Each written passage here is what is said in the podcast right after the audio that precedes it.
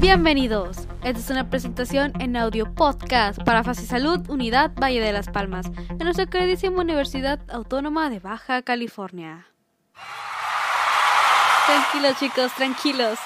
Este es un trabajo realizado por alumnos de la materia de biofísica funcional del grupo 422 o grupo 1, en su equipo favorito, el número 2. ¿Siempre al tanto de ustedes, público? El tema a desarrollar hoy es potenciales sinápticos y neurotransmisores, un tema que como estudiantes de medicina debemos entender. Y está presentado por su servidora, Marian Ramírez Santillán. Y colaborando con nosotros se encuentran... Altamirano Félix, David Alejandro, Barón García, Jennifer, Hernández García, Isis y Ramírez Zaragoza, Mariana Alexandra. Esperamos que pasen un grato momento con nosotros, chicos, y con esto ¡Iniciamos!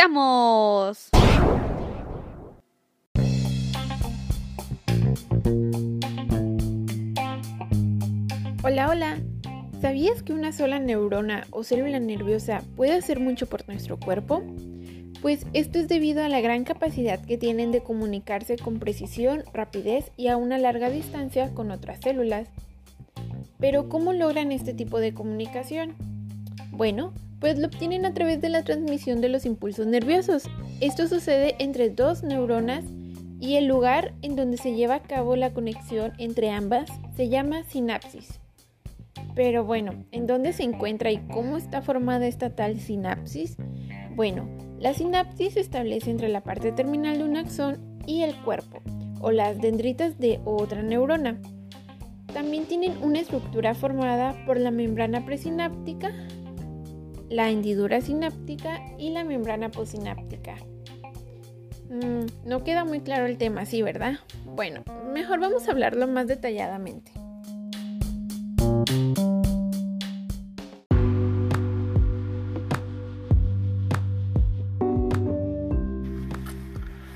Así es, Jenny. Yo les voy a hablar más a detalle sobre la sinapsis. La comunicación o la señalización entre neuronas es muy emocionante cuando consideramos sus interacciones entre ellas. Las neuronas individualmente hacen conexiones con neuronas blanco y estimulan o inhibiden su actividad, lo que forma circuitos que pueden procesar la información durante entrante perdón, y producir una respuesta. Pero ¿cómo se hablan las neuronas entre sí? La acción sucede en la sinapsis, el punto de comunicación entre dos neuronas o entre una neurona y una célula blanco, como un músculo o una glándula.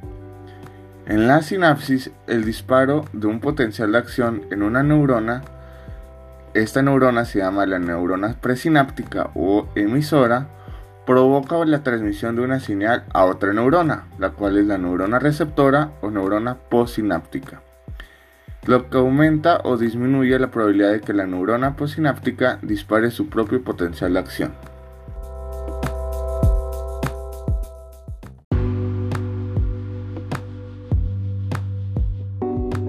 Hola, mi nombre es Alexandra y yo les voy a platicar un poquito sobre los canales operados por ligando. Estos son canales de iones que se abren en respuesta a la unión de un ligando y para formar un canal de este tipo se necesita de una clasificación de receptores de superficie celular que tienen una región que atraviesa la membrana con un canal hidrofílico en el medio. Este canal permite que los iones crucen la membrana sin tener que tocar el centro hidrofóbico de la bicapa de fosfolípidos. Cuando un ligando se une a la región extracelular, la estructura de la proteína va a cambiar de tal manera que los iones de un tipo en particular puedan pasar a través de ella.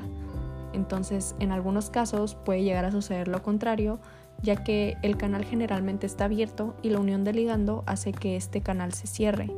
Entonces tenemos los cambios en los niveles de iones dentro de una célula que pueden afectar también la actividad de otras moléculas como las enzimas que se unen a iones y los canales sensibles a voltaje para así poder generar una respuesta. De igual forma tenemos las células nerviosas o neuronas que estas tienen canales activados por ligando que se unen a neurotransmisores.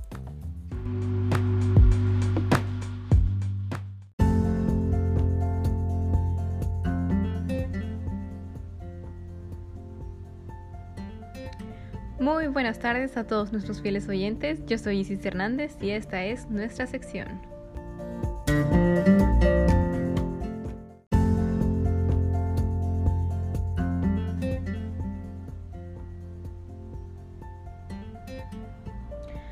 Como les prometí el capítulo anterior, hoy hablaremos sobre los dos tipos de suma dentro de los potenciales sinápticos.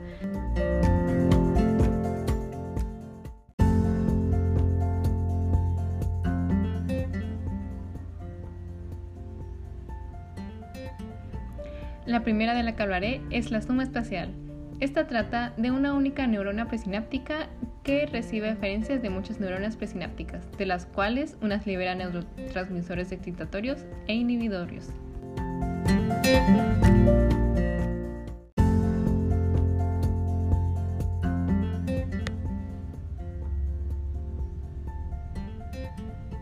Estos son la suma de los potenciales postsinápticos en respuesta a estímulos que ocurren en diferentes locaciones de una membrana celular postsináptica al mismo tiempo.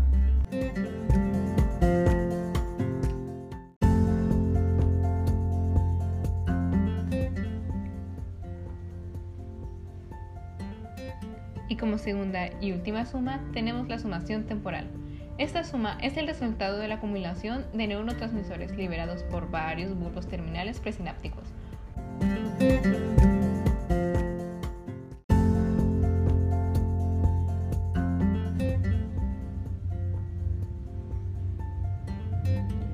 Una neurona típica del sistema nervioso central recibe aferencias de 1000 a 10.000 sinapsis. Entonces, la integración de estas aferencias involucra la sumación de los potenciales postsinápticos que se forman en la neurona postsináptica. La sumación de potenciales postsinápticos en respuesta a que ocurre en la misma localización de la membrana de una célula postsináptica pero en diferentes momentos.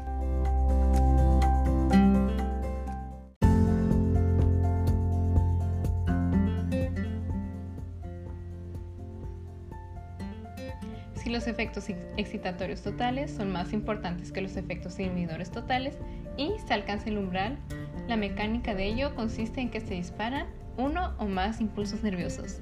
Soy Isis Hernández y esto es todo por hoy. Hasta la próxima.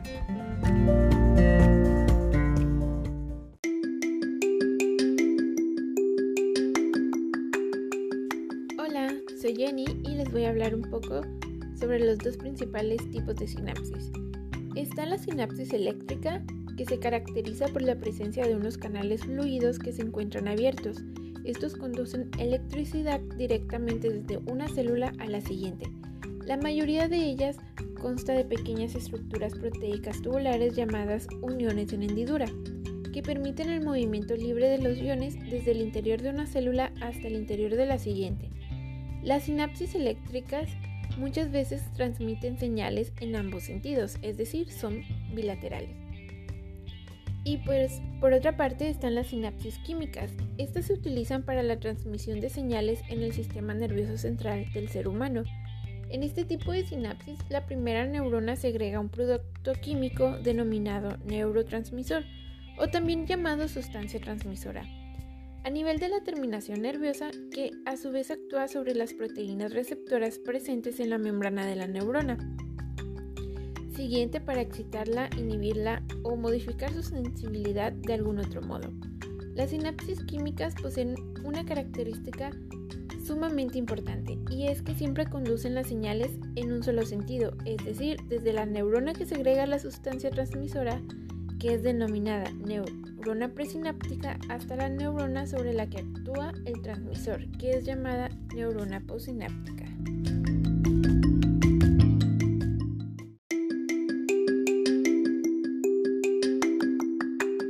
Hola a todo el mundo, buenas tardes, soy Marian y vamos a hablar sobre los neurotransmisores, que son sustancias formadas a partir de los aminoácidos que el cerebro va a estar generando para cumplir una función de mensajeros, transmitiendo a los impulsos nerviosos de una neurona hacia la otra por medio de ese pequeño espacio llamado sinapsis. Y vamos a clasificarlos en a los excitadores, que van a despolarizar a la célula posináptica. Y vamos a encontrar principalmente a la acetilcolina, a la serotonina, norepinefrina y glutamato. Y vamos a tener por el otro lado a los inhibidores, que van a polarizar a la célula posináptica y podemos encontrar a la dopamina y el ácido gamma aminobutírico o los GABA. Así también vamos a ver que algunos neurotransmisores pueden ser aminas biógenas endógenas, formadas a partir de degradar moléculas biológicas como son los aminoácidos y las proteínas, con la función principal de la neuromodulación van a recibir y liberar a la sustancia cinética. Y vamos a encontrar dos grupos, a las catecolaminas y a las indolaminas. Esto es todo por mi parte, chicos.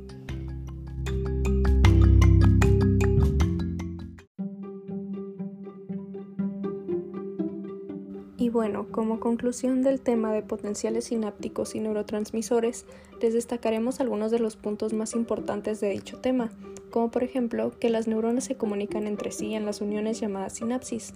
En una sinapsis, una neurona envía un mensaje a una neurona blanco, que esta es otra célula. También tenemos dos tipos de sinapsis, que la primera es la química, las cuales se comunican con mensajeros químicos, y el segundo tipo de sinapsis son las eléctricas, y en ellas los iones fluyen directamente entre células. También en una sinapsis química, un potencial de acción provoca que la neurona presináptica libere neurotransmisores, y estas moléculas se unen a receptores en la célula postsináptica y así modifican la probabilidad de que ésta dispare un potencial de acción. Entonces, a fin de cuentas, una sola neurona puede hacer mucho.